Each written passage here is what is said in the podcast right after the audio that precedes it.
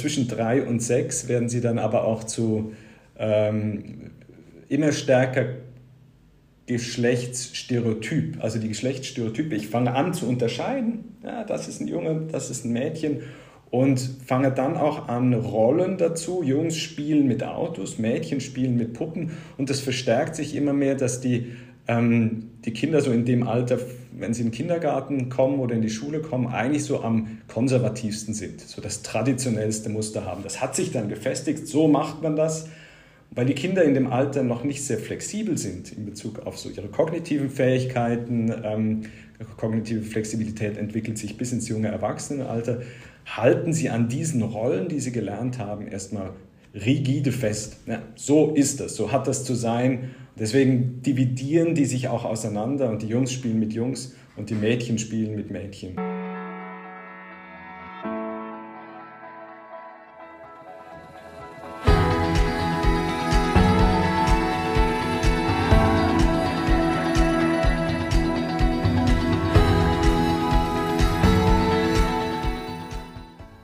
Willkommen bei Women's Guide, dem Podcast, der Impulse vermittelt, die für Frauen wichtig sind und oft nicht angesprochen werden. Wir geben dir Denkanstöße und motivieren dich, deinen ganz persönlichen und beruflichen Lebensweg authentisch zu gehen. Lass dich inspirieren.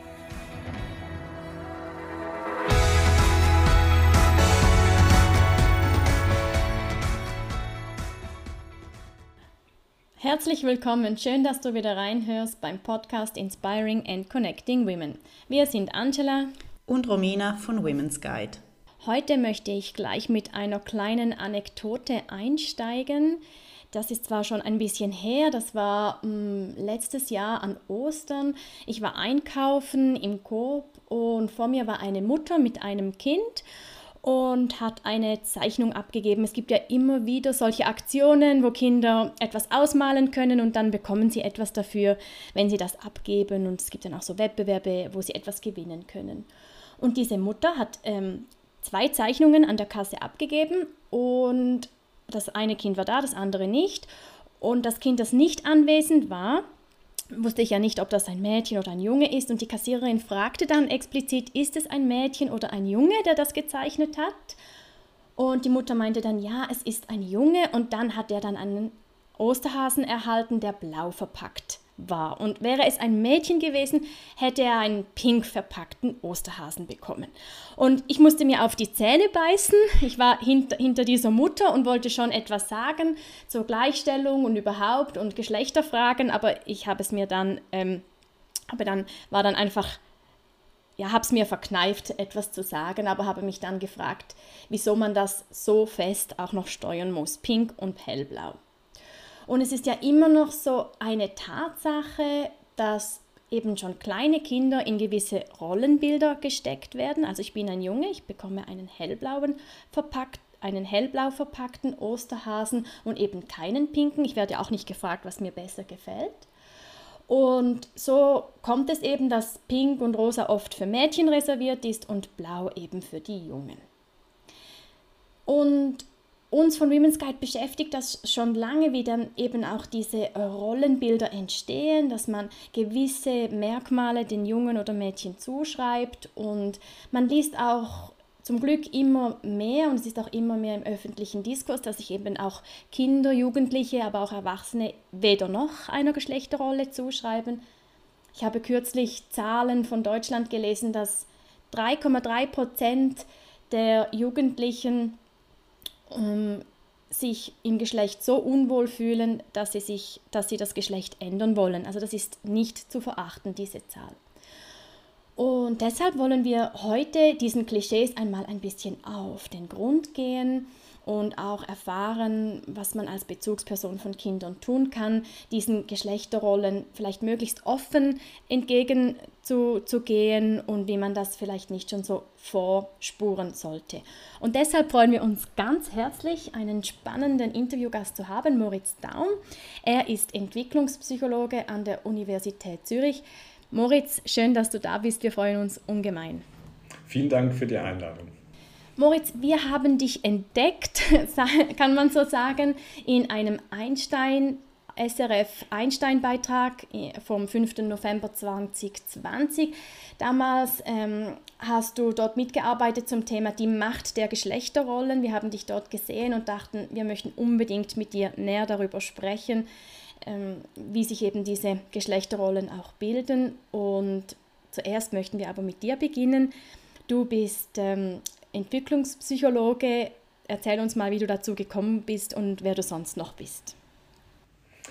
Ähm, ja, ich bin also vielleicht zunächst einmal ähm, das Wichtigste in meinem Leben, glaube ich, Vater von drei Kindern. Ähm, zwei Mädchen, einem Jungen, ähm, alle drei mittlerweile in der Pubertät, ähm, 12 bis 17 im Moment, die älteste wird, ähm, wird 18 bin glücklich verheiratet, ähm, wohne ein bisschen außerhalb ähm, auf dem Land, ähm, was ein Privileg ist, ähm, spannend ist. Wir waren jetzt gerade in größeren Städten wieder und ähm, es war sehr spannend, so diesen Unterschied zu sehen. Ich bin Entwicklungspsychologe, ähm, finde das ein ganz großartiges Fachgebiet. Ich habe Psychologie studiert, nachdem ich mich zuerst in der Biologie versucht habe und bin dann mehr zufällig über meinen oder den damaligen ähm, Lehrstuhlinhaber Fritz Wilkening ähm, auf die Entwicklungspsychologie gestoßen, fand das ein unglaublich faszinierendes Fach und bin dann da hängen geblieben, habe ähm, bei Fritz Wilkening in der Entwicklungspsychologie auch promoviert, war dann längere Zeit in Deutschland, in Leipzig und in München am Max-Planck-Institut, habe mich dort habilitiert und habe das Glück gehabt, dann meinen Doktorvater hier in Zürich beerben zu dürfen. Ähm, in der Entwicklung oder was die Entwicklung angeht, ist für mich das Faszinierende, dass äh, die Entwicklungspsychologie das ganze Fachgebiet der Psychologie abdeckt, aber immer unter dem Aspekt der Veränderung. Veränderung teilweise mit dem Lebensalter korreliert, teilweise aber auch an kritische Lebensereignisse gekoppelt. Es bauen sich Dinge auf, es stabilisieren sich Dinge, es bauen sich Dinge ab ähm, sind verschiedene Veränderungsprozesse über die gesamte Lebensspanne. Und diese zu beobachten, diese zu studieren, versuchen herauszufinden, kann man das beeinflussen oder was beeinflusst ähm, die Entwicklung, ähm, das ist für mich ein ganz faszinierendes Fachgebiet. Und das ausüben zu dürfen und immer wieder auch die Gelegenheit zu haben, mit anderen darüber zu sprechen, an der Uni oder auch wie hier im Podcast, ist für mich ein großes Privileg und freut mich sehr. Vielen Dank, ist auch für uns ein Privileg, mit dir zu sprechen. Lass uns gleich einsteigen. Angela hat es im Intro schon erwähnt, diese Geschlechterrollen sind sehr vorgefertigt. Man hört immer wieder, dass sich mehr und mehr Eltern und andere Bezugspersonen eben damit auseinandersetzen und dem ein bisschen entgegensteuern wollen. Warum ist das immer noch so, dass diese Rollenbilder zum Schluss so zementiert sind und werden? Das ist ähm, eine sehr, sehr schwierig zu beantwortende Frage, weil es nicht den einen Faktor gibt, der diese Rollenbilder ähm, äh, bekräftigt oder zu diesen Rollenbildern führt. Und es gibt verschiedene Erklärungsansätze. Es gibt einerseits einen biologischen Erklärungsansatz, dass, der, der davon ausgeht, ähm, dass Jungs und Mädchen ähm, nun mal einfach anders sind. Von ähm, den Chromosomen, von den Hormonen, die ausgeschüttet werden. Ähm, das sieht man zum Beispiel daran, dass ähm, Spielverhalten ähm, sehr früh schon sich unterscheidet. Jungs ein bisschen mehr dieses Rough and Tumble Play nennt man das im Englischen ausführen, Mädchen eher soziale Spielweisen zeigen. Und man findet das interessanterweise nicht nur beim Menschen, man findet das bei Nagetieren, bei Ratten, man findet das bei Schimpansen, bei Rhesusmakaken. Ähm, sodass das nicht einfach, man nicht einfach sagen kann, das ist eben sozialisiert, sondern es gibt da eine biologische Grundlage. Das auf die Biologie zu reduzieren wäre aber viel zu einfach, weil diese Rollenbilder ähm, natürlich auch in Erwartungen von Eltern und von der gesamten Gesellschaft stecken. Jetzt kann man sich als Eltern darauf vorbereiten sagen, ähm, wir möchten ähm, unsere Söhne und unsere Töchter möglichst gleich äh, ähm, erziehen. Äh, das ist dann, das ist schön, aber das Elternhaus ist halt eines von, einer von vielen Einflussfaktoren. Ähm, die Kinder kommen relativ bald in den Kindergarten. Dort werden sie mit anderen Freundinnen und Freunden zu tun haben, mit Lehrpersonen. Sie werden vielleicht andere ähm, Familien besuchen. Sie haben Omas, Opas, Tanten, Onkels, ähm, die alle ihre eigenen Erwartungen, ihre eigene Weltsicht mit reinbringen. Und es gibt welche, die sind, ähm, sagen wir mal, liberaler, was äh, die Geschlechterunterschiede angeht. Ähm, und es gibt welche, die sind konservativer. Und das kommt aber ähm, alles dazu. Dann wird auch einfach die ähm, noch nicht mal bewusst transportierte ähm, Geschlechtsunterschiede, dass es nach wie vor relativ häufig ist, dass der Mathematiklehrer ein Mann ist und eben als oder insgesamt in den Naturwissenschaften viele Männer Lehrpersonen sind und dann einfach auch dieses Rollenbild geprägt wird. Wenn ähm, Frauen als Mathematiklehrerinnen ähm, agieren, dann sieht man, okay, das ist eine Möglichkeit und sonst wird dieses Bild Mathe ist für Jungs, Sprache ist für Mädchen, ähm, wird möglicherweise einfach durch die, das Geschlecht der Lehrperson, die man hat, ähm, beeinflusst. Also wenn man das versucht zusammenzufassen, gibt es, ist es ein sehr multidimensionales Konstrukt, was diese, diese Geschlechterrollen beeinflusst ähm, und was sich, wenn man versucht, das zu reflektieren, natürlich verändern lässt, aber das ist ein sehr langsamer Prozess, weil man eben nicht nur seine eigenen Einstellungen ändern müsste und seine eigenen Erwartungen, sondern im Prinzip die der gesamten Gesellschaft, in der man sich bewegt. Mhm. Und ab welchem Alter können das Kinder überhaupt erkennen, dass es da verschiedene Geschlechterrollen oder Zuschreibungen gibt und das dann wirklich auch verinnerlichen? Die Geschlechtsidentität ist etwas, was sich sehr, sehr früh schon beginnt zu entwickeln. Also man findet zum Beispiel, dass schon im ersten Lebensjahr die Kinder Stimmen unterscheiden. Sie unterscheiden Stimmen innerhalb des Geschlechts, von der Mutter zum Beispiel zu anderen Frauen. Das können sie im Grunde direkt nach Geburt, weil die Kinder die Stimme der Mutter im Mutterleib schon hören. Die Kinder hören, ähm, lernen das auch, ähm, familiarisieren sich an diese Stimme. Ähm, sie fangen dann auch an, männliche Stimmen von weiblichen Stimmen zu unterscheiden im ersten Lebensjahr Wobei das nicht heißt, dass, man, dass die Kinder wissen, das ist jetzt ein Mann und das ist eine Frau, sondern die Stimmen unterscheiden sich halt einfach ähm, auf qualitative Art und Weise. Die eine ist ein bisschen dunkler, ist ein bisschen tiefer von der Stimmlage und das, dieser Unterschied wird erkannt. Ähm, die Kinder fangen dann aber erst so im Alter von zwei, zweieinhalb Jahren ähm, an, auch so ein Verständnis für Geschlecht ähm, zu entwickeln, dass es also Jungs gibt und dass es Mädchen gibt und dass man vielleicht auch zu einer gewissen Gruppe gehört. Ähm, sie fangen im Alter so von zweieinhalb Jahren an, Geschlechter zu benennen, also zu erkennen, okay, das da, das ist ein Junge und das ist ein Mädchen. Interessant ist da aber, ähm, dass das noch nicht konstant ist. Also man hat noch keine sogenannte Geschlechtskonstanz.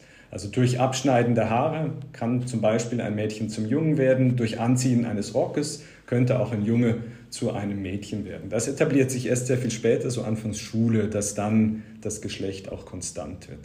Die Kinder werden so die, über die ersten, sagen wir mal, so zwischen drei und sechs, werden sie dann aber auch zu ähm, immer stärker Geschlechtsstereotyp, also die Geschlechtsstereotype. Ich fange an zu unterscheiden, ja, das ist ein Junge, das ist ein Mädchen und fange dann auch an, Rollen dazu. Jungs spielen mit Autos, Mädchen spielen mit Puppen und das verstärkt sich immer mehr, dass die, ähm, die Kinder so in dem Alter, wenn sie in den Kindergarten kommen oder in die Schule kommen, eigentlich so am konservativsten sind, so das traditionellste Muster haben. Das hat sich dann gefestigt, so macht man das, weil die Kinder in dem Alter noch nicht sehr flexibel sind in Bezug auf so ihre kognitiven Fähigkeiten. Ähm, kognitive Flexibilität entwickelt sich bis ins junge Erwachsenenalter halten sie an diesen Rollen, die sie gelernt haben, erstmal rigide fest. Ja, so ist das, so hat das zu sein. Deswegen dividieren die sich auch auseinander und die Jungs spielen mit Jungs und die Mädchen spielen mit Mädchen. Insbesondere wenn es etwas größere, ähm, wenn es größere Gruppen sind, wo man viel Auswahl hat.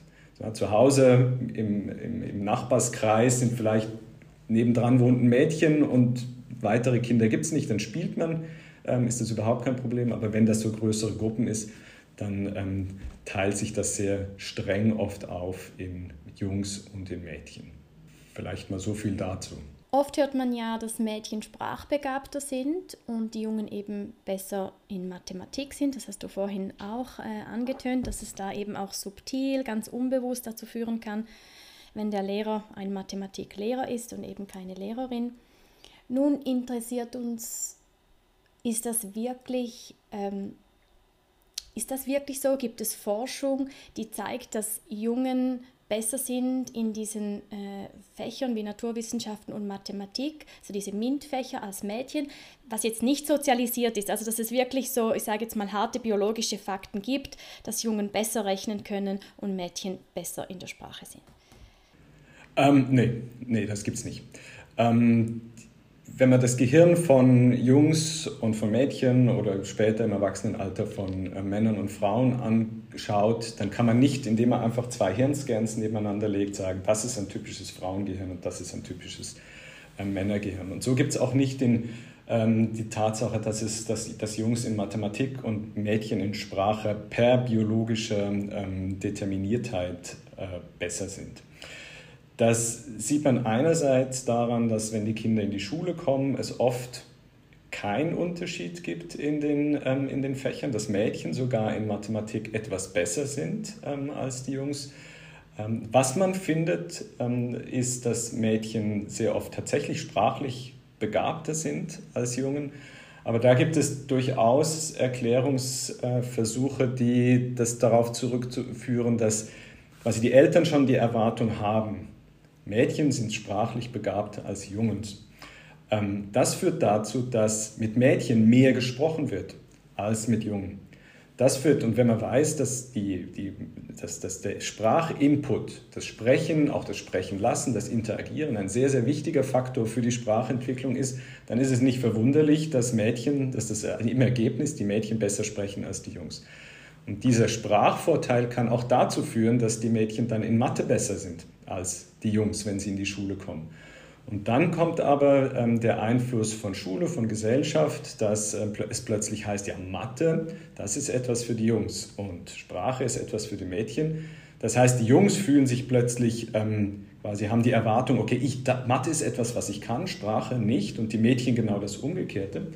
Ähm, und diese Erwartungen können Realität schaffen, dass dann Mädchen besonders ähm, motiviert sind in Sprachfächern, die Jungs besonders motiviert sind in, ähm, in, äh, in naturwissenschaftlichen Fächern, was sich dann auf das Lernen auswirkt und was dann zu dieser Segregation tatsächlich führen kann. Wenn man das aufgreift, das ist eine interessante Entwicklung in den USA gerade, äh, wo die MINT-Fächer sehr stark gefördert werden, insbesondere bei Mädchen, ähm, wo man sieht, dass diese Schere ähm, in der Leistung in Mathematik und Naturwissenschaften, ähm, dass diese geringer wird. Also dass die Mädchen wie wieder aufholen, weil sie durchaus äh, gesagt bekommen und die mit der Erwartung konfrontiert werden, dass Mathe nicht einfach die Jungsdomäne ist.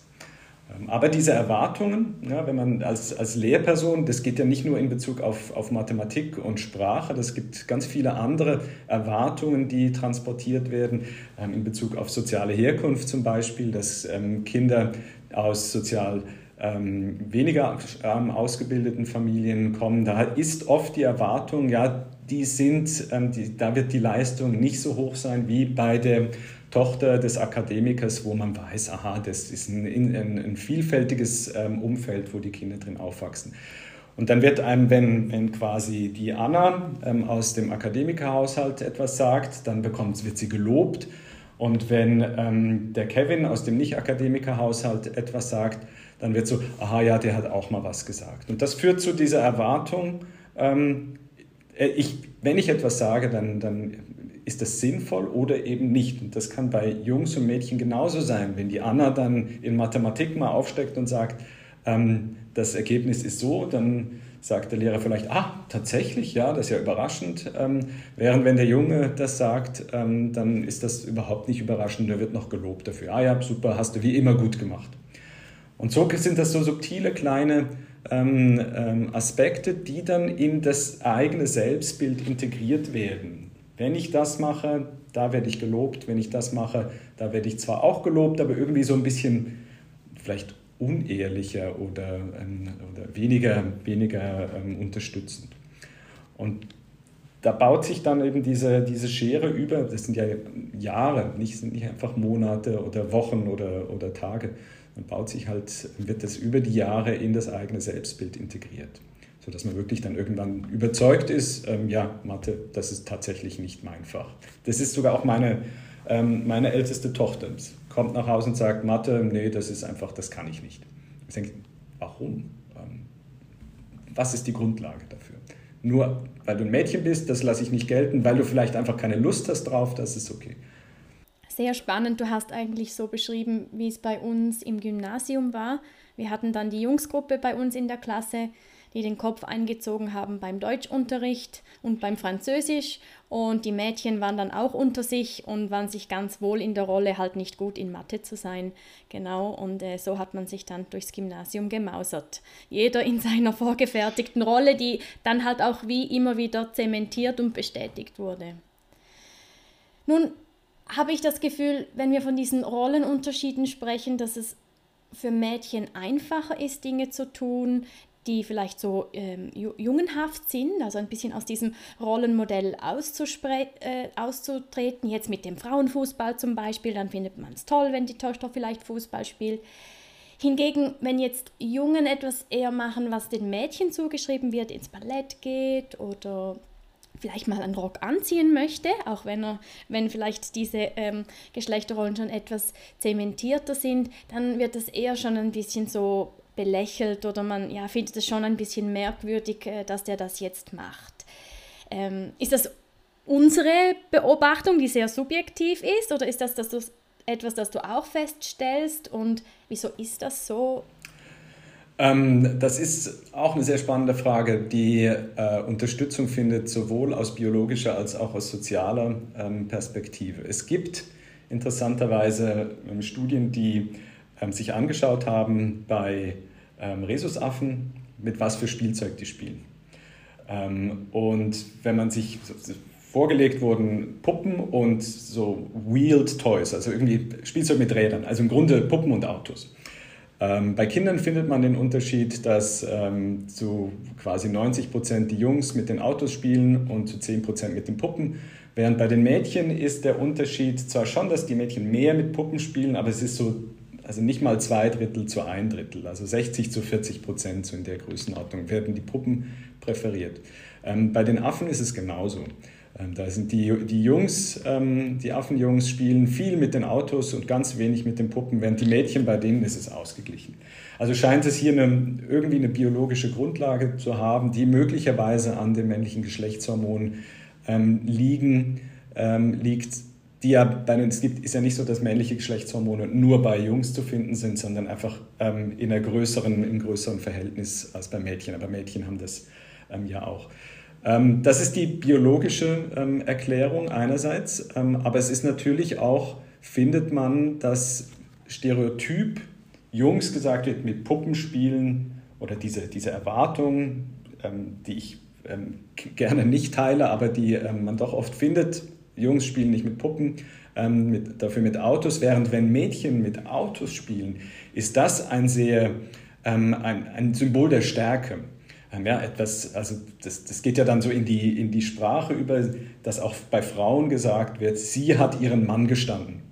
Ja, und das ist, ähm, wird mit etwas Positivem, mit einem Gefühl der, der Macht, der Stärke attribuiert, wo man gerne Frauen in Führungspositionen, ja, die sollen ähm, so handeln wie Männer, wo ich sagen muss, lasst die Frauen in Führungspositionen doch so handeln, wie sie das selbst für gut halten. Ich glaube, das ist viel besser ähm, und viel friedensstiftender, als, ähm, als wenn sie versuchen, männlich zu agieren. Ähm, also das ist so die, die soziale Erwartung, die man dann, ähm, die man dann auch hat. Frauen, die Fußball spielen, ja, das ist irgendwie, du bist dann, du, du kannst in der Gesellschaft besser bestehen, weil du dieses, ähm, diese, ähm, diese männliche Art und Weise ähm, des Handelns und die männliche Stärke zeigst. Ähm, so, und so ist es die Kombination ähm, von den beiden, dass also die, Biologi die biologische Grundlage wie eine Art noch verstärkt wird durch die sozialen Erwartungen die man, an die, die man an die Kinder hat. wo das einfach etwas, als etwas Positives da, ähm, ähm, angesehen wird bei den Mädchen. Und jetzt ganz stereotyp, und ich spreche in, in quasi äh, in Extremen ähm, und äh, polarisiere etwas und als sehr negativ ähm, oder nicht so nicht positiv, äh, wenn die Jungs mit den Puppen spielen und diese, ähm, diese weiche Art und Weise zeigen. Ich finde das mit dem Ballett, was ihr gesagt habt, ähm, etwas ganz, ganz Spannendes, weil wenn man sich anschaut, meine mittlere Tochter tanzt intensiv Ballett, ähm, dann ist das ja überhaupt nicht dieses Weiche und, ähm, und Weibliche, das ist Hochleistungssport, was die betreiben. und ich finde es schade, dass dieser Hochleistungssport so in, die, in eine Ecke gedrängt wird, wo gesagt wird, ja, das hat mit Jungs nichts zu tun. Und wenn Jungs Ballett ins Ballett gehen, es sind ganz, ganz wenige, die in diesen ganzen Kursen zu finden sind, dann haben die, glaube ich, oft nicht ein ganz einfaches Leben ähm, auf dem Schulhof. Nach wie vor nicht und ich finde das ganz dramatisch. Das ist auch nicht zum Glück nicht weltweit so. Es gibt andere Kulturen, in denen das tatsächlich sehr viel anders gesehen wird, wo das sehr ausgeglichen ist ähm, und das einfach als, als Sport, als fantastischer, faszinierender, schöner Sport der sehr, sehr anstrengend sein kann, ähm, gesehen wird. Ähnlich wie Fußball. Was ist denn die Rolle der Väter in diesem ganzen Gefüge? Auch vielleicht Stichwort toxische Männlichkeit? Also die, die Väter, Eltern sind Vorbilder. Ähm, jedes, jede Person, mit der man ähm, interagiert, ist zu einem gewissen Teil ähm, eine, ein Modell, ein Rollenmodell. Ähm, und wenn jetzt ein Vater ein sehr männliche, eine sehr männliche Person ist, vielleicht auch eine sehr männliche und auch geschlechtsunterscheidende ähm, Sichtweise hat, dann wird das natürlich transportiert, genauso wie wenn ein Vater ähm, eine, eine andere Weltweise, äh, Weltsicht äh, dem Kind versucht zu vermitteln. Ähm, und entsprechend ist wenn es, also wir haben vorhin über die Erwartungen gesprochen, warum Familien, die versuchen, Geschlechts- ähm, oder die Geschlechtsunterschiede möglichst gering zu halten, keine Stereotypen vermitteln, dann kann das natürlich schon innerhalb der Familie, können unterschiedliche Sichtweisen ähm, transportiert werden, vielleicht auch ähm, zum Teil aufeinanderprallen. Ähm, und es können Erwartungen an die Kinder ähm, geschürt werden oder vermittelt werden, die der Identität des Kindes möglicherweise nicht gerecht werden. Also dass gesagt wird, du darfst keine Gefühle zeigen, also was ja so in dieser toxischen mit dem Begriff der toxischen Männlichkeit transportiert wird. Du darfst keine Gefühle zeigen, du darfst nicht weinen, ähm, du musst hart sein, du musst ähm, dominant sein, stark. Ähm, vielleicht mag das Kind das von seiner Persönlichkeit einfach gar nicht so sein, weil es ein schüchternes, ähm, offenes, ähm, freundliches Wesen hat, wo das überhaupt nicht ähm, passt. Und dann führt es zu, oder kann es zu Konflikten führen, die für das Kind nicht ganz einfach ist. Man spielt dann eine Rolle, man weiß, wenn ich anders bin, dann, dann kriege ich Ärger zu Hause, muss ein Rollenbild ähm, ausfüllen, was mir gar nicht passt. Und wenn man das dann weiterspinnt in, die, ähm, in, in Bezug auf die Entwicklung der eigenen Identität, in Bezug auf ganz viele äh, verschiedene äh, Themen, dann ist es eigentlich so, dass bei der Entwicklung der Identität, also was im Jugendalter sehr wichtig wird, ja, das sich erarbeiten der eigenen Identität ein ganz wichtiger Aspekt ist. Also ich muss, es muss mir möglich sein, dass ich selbst herausfinde, was passt für mich. Das darf ich auch ausprobieren. Ich darf mal zu der einen Gruppe vielleicht mal Fußball spielen, merke ich, hm, das passt mir, passt mir nicht. Vielleicht gehe ich mal zum Tanzen, passt mir, passt mir nicht. Ich probiere, ich versuche Dinge, ich ähm, probiere Dinge aus ähm, erarbeite mir das, laufe vielleicht auch mal in eine Wand oder in eine Sackgasse und komme dann als Erwachsener, als junger Erwachsener raus und sage, okay, das habe ich ausprobiert, darauf lege ich mich fest.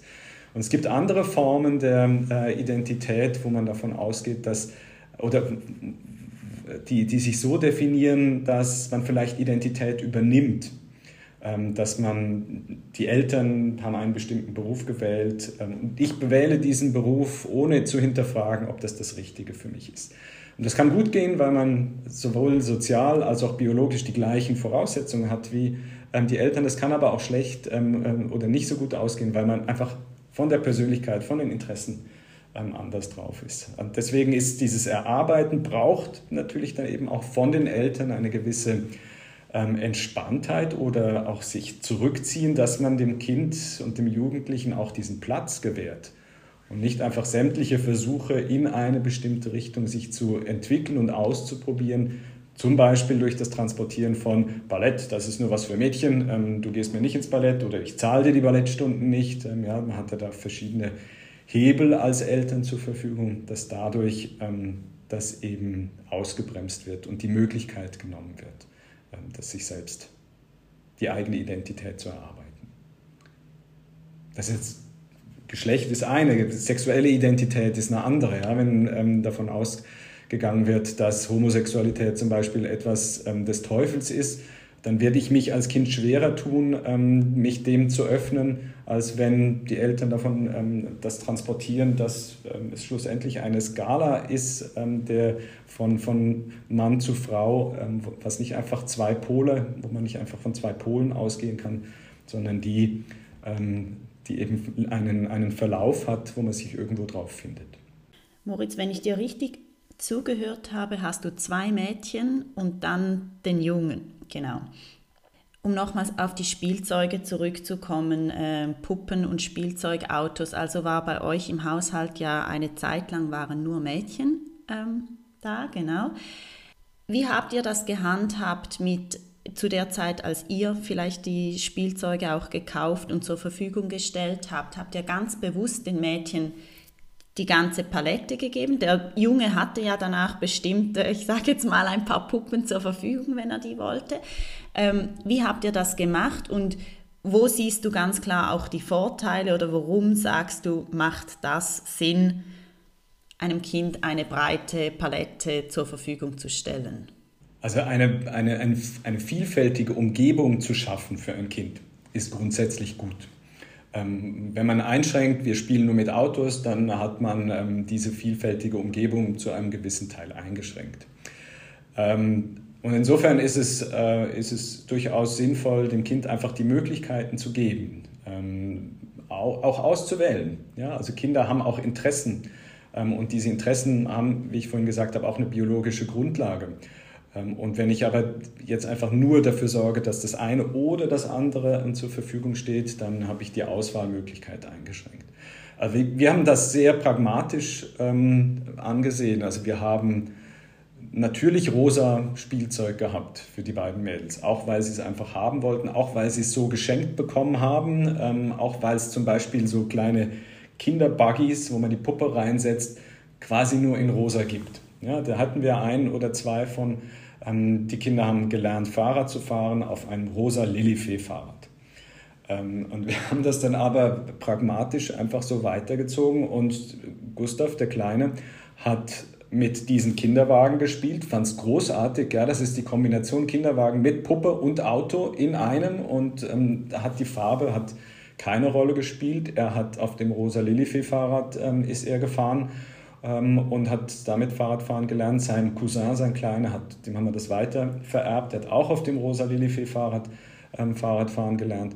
Ähm, also de, nur deswegen, weil man denkt, wie wird das, wie werden die Kinder angeschaut, ähm, haben wir das nicht gemacht. Es gibt eine Familie im Dorf, ähm, die haben die gleiche Kombination, zwei ältere Mädchen und einen jüngeren Jungen. Äh, die haben auch ein rosa Lilifee-Fahrrad gehabt. Da hat auch der Kleine mit diesem rosa Lilifee-Fahrrad ist er durch das Dorf gefahren. Ähm, automatisch, wenn die Kinder dann älter werden, ähm, kriegen sie diesen vielfältigen Input und irgendwann war klar, das lila Fahrrad, was ein bisschen größer war, das war nicht mehr so gut. Beziehungsweise es war weiß mit lila Elementen drauf und er hat dann darum gebeten, doch ob wir nicht das abkleben können. Und wir haben dann einfach die lila ähm, Schutzbleche mit blauer Folie überklebt und dann war das gut. Ähm, aber das war dann so der Wunsch, der ähm, von unserem Sohn an uns herangetragen wurde, dass er das gerne hätte, weil dann so diese Geschlechtsidentität sich entwickelt und auch die Rückmeldung dann halt im Kindergarten kommt, ähm, was fährst denn du für ein Fahrrad? Das kann man kritisieren, ja, finde ich eigentlich nicht gut, diese Rückmeldung, aber sie kommt. Und dann muss man ja auch dafür sorgen, dass das Kind nicht ständig gehänselt und dann möglicherweise gemobbt wird und muss dann, auch wenn man selbst eine andere Sichtweise hat, dann auch diese Sichtweise auch wieder mit einem gewissen Pragmatismus halt übernehmen und schauen, dass ähm, das, ist, das Kind am Ende keinen Schaden davon trägt. Nur weil man als Eltern möchte, dass, ähm, dass man halt auch mit dem rosa Fahrrad ähm, durch die Gegend fährt. Das sind so die eigene, und dann, das ist dieses Kompromiss eingehen. Man muss die eigene Sichtweise, ähm, kann man ja transportieren ähm, und den Kindern vermitteln und trotzdem muss man auf die andere Sichtweise auch reagieren. Das nicht gutheißen, sondern einfach dafür sorgen, dass die Kinder, es den Kindern nicht schadet.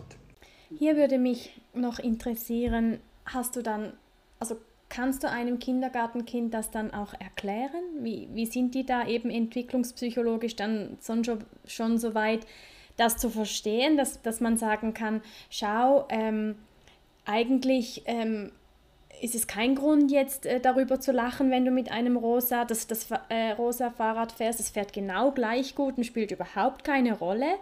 Aber gerne kleben wir es um, wenn es dir damit besser geht. Oder wie, wie macht man das? Oder macht man, klebt man es dann einfach um und nimmt das so zur Kenntnis? Oder ähm, das ist ganz interessant. Also Kinder, ähm, mit Kindern kann man sehr früh über ähm, viele Dinge sprechen. Und das Spannende ist, wenn man über Geschlechtsunterschiede und auch über Geschlechtsdiskrimination spricht mit Kindern, auch schon so im Kindergarten, frühes Schulalter, und sagt, die Anna wollte eigentlich mit Fußball spielen, aber die Jungs haben gesagt, nein, Anna, du darfst nicht mit Fußball spielen, weil du bist ein Mädchen. Ja, man stellt diese Geschichte ähm, dar und dann wird von allen gesagt, das ist unfair, das darf nicht sein. Nur weil sie ein Mädchen ist, darf sie doch nicht mit Fußball ähm, das darf sie doch nicht ausgeschlossen werden. Ähm, und umgekehrt auch, also die, ähm, der, der Peter, der wollte in der Puppenecke spielen und die Mädchen haben ihn ausgeschlossen, weil Jungs machen das nicht. Nein, das darf man nicht, wenn der das möchte, dann ähm, soll der das spielen dürfen. Interessant ist aber, dass in dem gleichen Alter die Kinder das eben trotzdem machen. Ähm, das findet man ganz oft, das ist, ähm, wird in, der, in Bezug auf die sogenannten exekutiven Funktionen oder Selbstkontrolle ähm, also die heißen und die kalten exekutiven Funktionen beschrieben. Die kalten ist so eine rationale Sicht auf, ähm, auf die Welt. Man kann ohne selbst involviert sein zu sagen, so ist es richtig ähm, und so ist es falsch. Wenn man aber selbst in so eine Art, wenn, wenn so die heißen Funktionen dazukommen, also motivationale Aspekte, vielleicht auch Emotionen, dann wird es oft so, dass das, was man eigentlich kalt kann, ähm, wie vergessen wird und dass das dann erst im Laufe der Jugend oder im jungen Erwachsenenalter und auch da noch nicht immer ähm, perfekt ähm, sich ausbildet. Ähm, also man kann darüber sprechen, es ist bewusst, es gibt A, die Unterschiede, es gibt ähm, die Stereotypen und trotzdem wird danach gehandelt. Es ist spannend, wir kommen immer wieder auf das Rosa und Blau zu sprechen.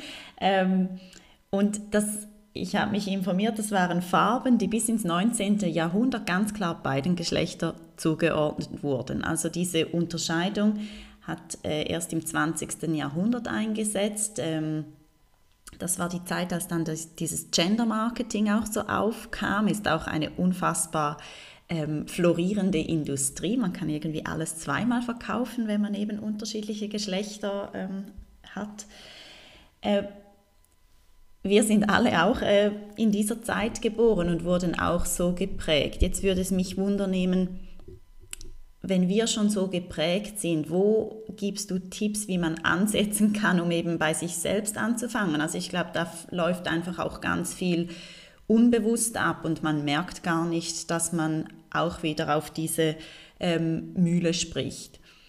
Ja, das ist ähm, schwierig, weil quasi so viel ähm, eben vorgegeben wird. Es gibt diesen im Englischen The Blue Aisle und The Pink Aisle ähm, in den Spielwarenläden, ähm, wo, die, wo die, die farblich markieren, hier sollen die Mädchen hin und hier sollen die Jungs hin. Ähm, und dramatisch wird es dann, wenn die tollen Lego-Sachen im Jungsgang sind und die Mädchen da quasi sagen, nein, das ist ja der Jungsgang, das ist nichts, ähm, das ist nichts für mich. Äh, es gibt ja so verschiedene ähm, Formen, wo man sich darüber streiten kann, ist das gut oder nicht. Lego hat diese ähm, verschiedenen Programme, Lego Friends zum Beispiel oder Lego Elves, also ein bisschen mädchenorientierte Themen, ähm, die sie auch so ein bisschen rosa einfärben. Und trotzdem ist es Lego also eigentlich was sehr ähm, Ingenieurstechnisches, was sehr, ein sehr technisches Spielzeug, sodass sie versuchen, die Mädchenthemen in die technische Welt einzu, ähm, einzubauen. Diese, diese, diese kleinen Wägelchen ähm, sind auch ja quasi der Versuch, das zu kombinieren.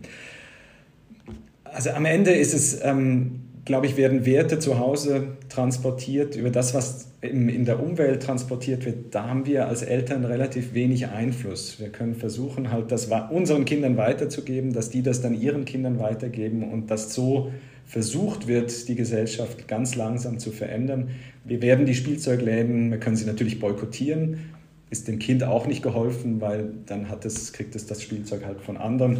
Man kann versuchen, die Omas darauf hinzuweisen, ähm, doch sich zu überlegen, nicht ein Holzspielzeug zu nehmen oder ein Spielzeug oder auch mal das zu durchbrechen und dem, dem Mädchen einfach ein Star Wars ähm, Raumschiff ähm, aus Lego zu schenken ähm, und das einfach zu besprechen, auch in der Umgebung, in der man, in der man sich befindet ähm, und einfach diese Stereotype möglichst gering zu halten, zu sagen, wenn, und ab auf die, auf die Kinder zu hören, wenn mein Kind, wenn mein Sohn mit einer Puppe spielen möchte, dann soll er mit einer Puppe spielen. Und dann soll ich das weder sagen, nee, das gehört sich eigentlich nicht, oder auch, ach, das ist ja toll, du, bist, du möchtest mit einer Puppe spielen. Also alleine schon diese Überraschung zeigt ja auch wieder, das ist irgendwie gar nicht das, was ich erwartet habe, sondern wenn, wenn er das möchte, dann soll er das tun. Fertig. Wenn, mein, wenn meine Tochter Fußball spielen möchte, dann soll sie das tun. Wenn sie nicht Fußball spielen möchte, weil sie darauf keinen Bock hat, ist, ist das auch okay. Ja, ich habe selber Fußball gespielt. Ähm, keines meiner Kinder spielt Fußball. Ähm, das bricht mir manchmal das Herz. Aber es ist auch okay, wenn sie, nicht, wenn sie das nicht wollen, dann ist das doch, dann ist das okay. Also ich muss, ich finde immer, als, als Eltern muss, müssen wir sehr darauf achten, dass wir nicht versuchen, ähm, das Leben unserer Kinder vorzudefinieren. Unsere Kinder sollen zu selbstständig denkenden, eigenständig handelnden Menschen werden. Wie sollen sie das werden, wenn wir ihnen alles vorkauen und wenn wir ihnen sagen, das musst du aber so machen und das gehört sich nicht? Es gibt genug Regeln, ja, die, die wir haben, aber in diesem Bereich zum Beispiel ist eine große Flexibilität und die Kinder sollen sich entfalten können ähm, nach ihren eigenen Wünschen. Irgendwann ziehen sie aus und irgendwann ist die Kontrolle sowieso weg.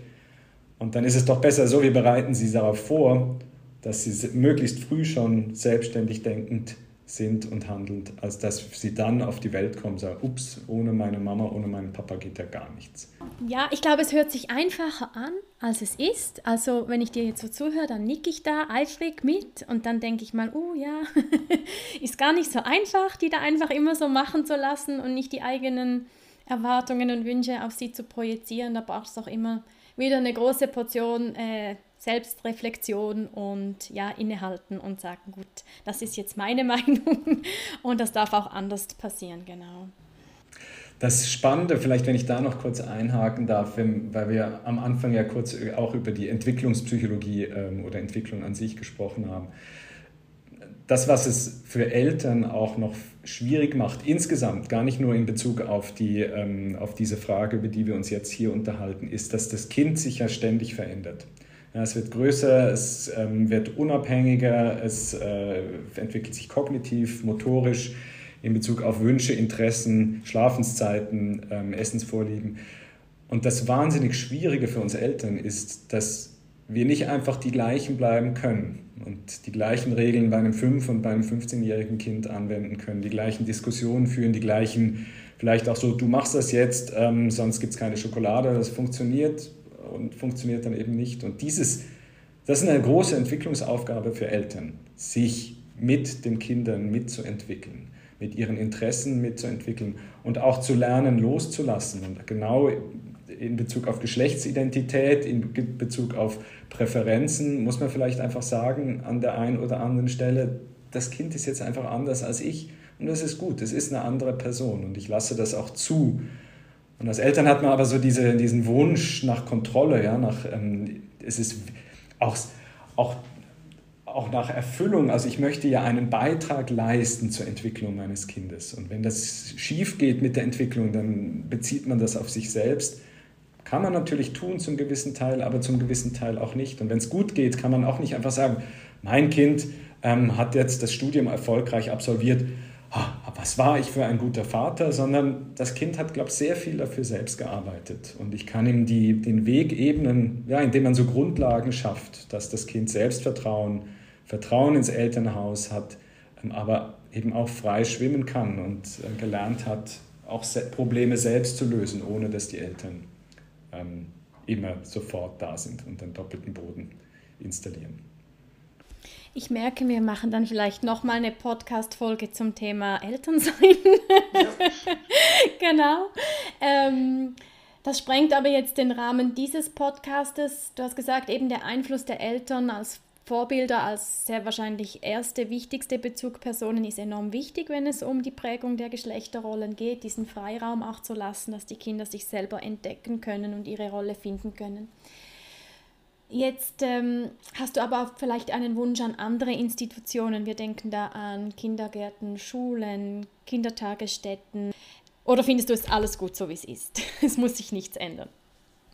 Nein, ähm, also ganz im Gegenteil. Es sind ähm, noch viel zu viel von diesen Geschlechtsstereotypen ähm, und auch geschlechtsdiskriminierenden Stereotypen im Raum, die weitergegeben werden aufgrund von kruden oder auch nachvollziehbaren ähm, Aspekten. Äh, dass, dass einfach gewisse Kulturen stärker und gewisse Kulturen vielleicht weniger stark in diesen ähm, Stereotypen verhaftet sind. Es ist, was ich wichtig finde, ist, dass man das ständig hinterfragt. Ja, wir sind eine aufgeklärte Gesellschaft und man kann sich fragen, ja, ist es tatsächlich so, dass Frauen weniger wertvoll sind als Männer in der Gesellschaft?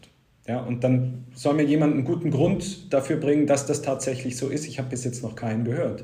Ähm, und insofern ähm, muss man das vielleicht einfach dieses ständige Hinterfragen ähm, ist, ist ganz, ganz wichtig. Und das, das, kann, das muss früh beginnen, das muss zu Hause beginnen, das muss in der Schule muss das thematisiert werden und aus verschiedenen Perspektiven. Ich finde es nicht gut, einfach zu sagen, Geschlechtsstereotype, das ist ein soziales Phänomen. Genauso wenig, wie ich äh, genauso wie ich es nicht gut finde, wenn man nur sagt, Männer und Frauen sind halt biologisch unterschiedlich. Frauen haben ein kleineres Gehirn, ja, da sieht man es. Ähm, Frauen sind kleiner, sind weniger leistungsfähig in Bezug auf ähm, ihre körperliche Aktivität. Ähm, da sieht man es ja.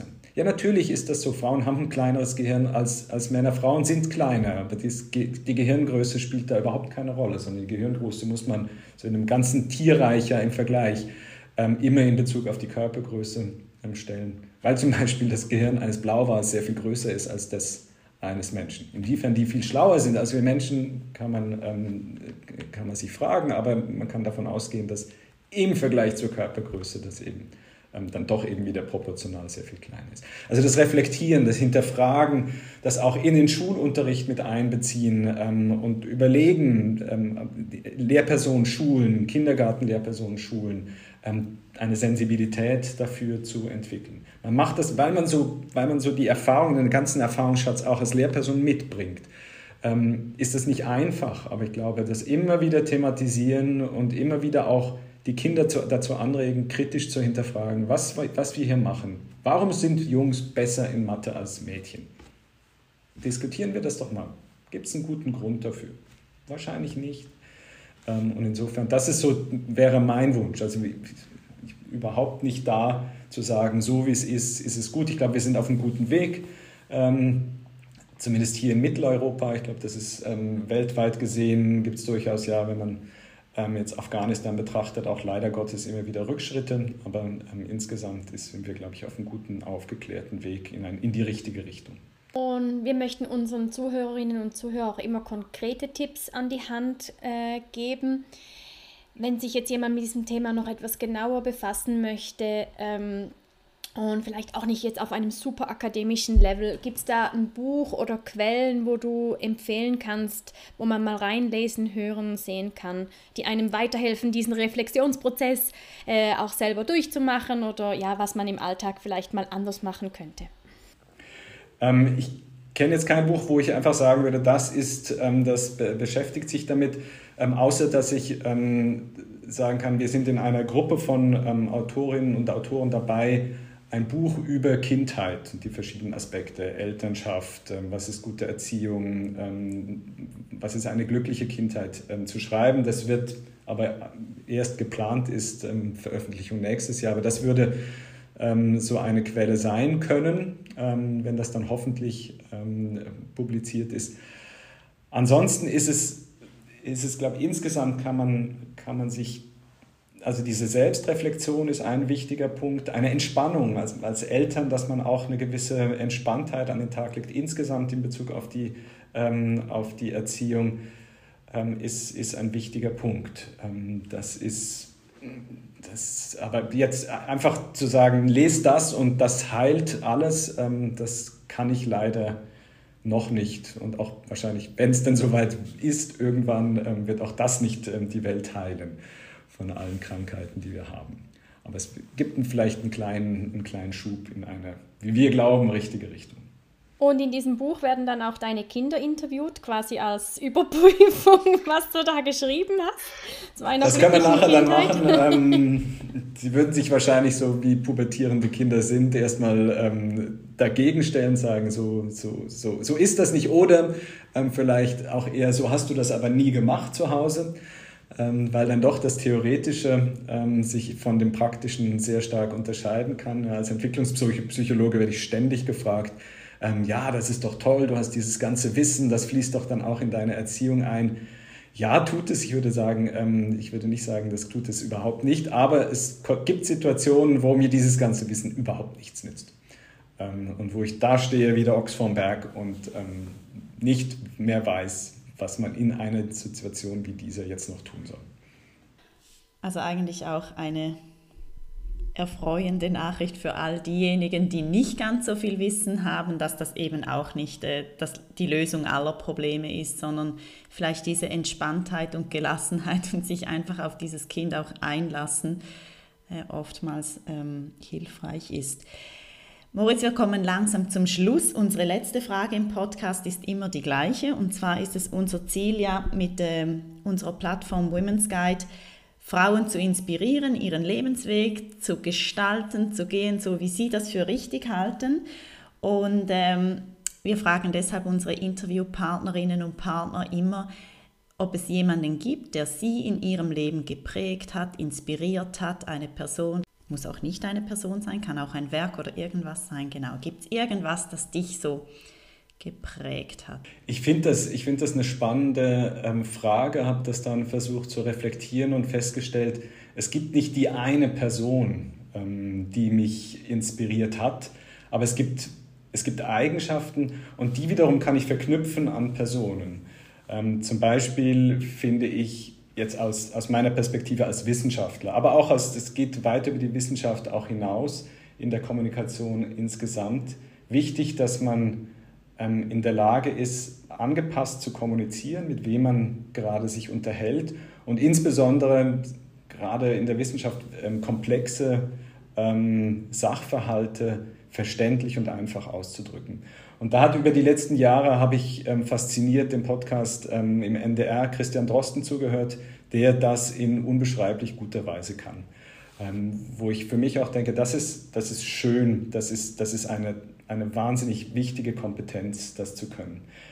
Ein, eine weitere Eigenschaft, die für mich auch zunehmend wichtig wird, ähm, auch so wenn es im Job immer mehr Aufgaben sind, die, die man zu bewältigen hat, ähm, ist, dass man auch im, in, in einer sehr undurchschaubaren, wilden, ähm, stürmischen Situation Ruhe bewahrt ähm, und reflektiert zurücksteht ähm, und versucht, sich zu, ähm, sich zu überlegen, was mache ich. Und da ist ähm, ein walisischer Bariton, Bryn Tafel, ähm, der unglaublich, also wahrscheinlich der aktuell beste ähm, Bariton auf der Welt, der auf der Bühne steht und eine unfassbare Ruhe ausstrahlt. Alleine schon wegen seiner tiefen Stimme, aber nicht nur. Er ist einfach da und wie ein Fels in einer Brandung steht er da. Ähm, wahnsinnig. Eine andere ähm, Eigenschaft, die ich wahnsinnig wichtig finde, insbesondere in der Interaktion mit anderen Menschen, wenn man zum Beispiel eine Gruppe leitet, ist, dass man eine Atmosphäre schafft, in der ähm, die zwar klar ist, wo jeder ähm, arbeitet und, und die Arbeit ernst nimmt und trotzdem die von viel Wohlwollen geprägt ist, ähm, sodass man zum Beispiel bei einem Projekt wirklich sich voll und ganz in dieses Projekt hineingibt. Da habe ich jetzt über die, ähm, über die Sendung ähm, Wir werden groß, die jedes Jahr ähm, in Vox auf, ausgestrahlt wird, die Produzentin Iris Bettray der Firma Saga Media in Köln, die schafft es, eine Atmosphäre zu, scha zu schaffen, ähm, die, wo alle ihr letztes Hemd für diese Produktion geben würden, ähm, weil sie so viel Wertschätzung ähm, erfahren. Und vielleicht der letzte, ähm, das muss auch noch sein, diese Leidenschaft, also dein letztes Hemd wirklich zu geben und sich, sich zu zerreißen für, für, für etwas, für seine Familie, für ein Projekt, ähm, das ist auch etwas, was ich, was ich wahnsinnig wichtig finde, einfach auch quasi im Hier und Jetzt vollständig aufzugeben.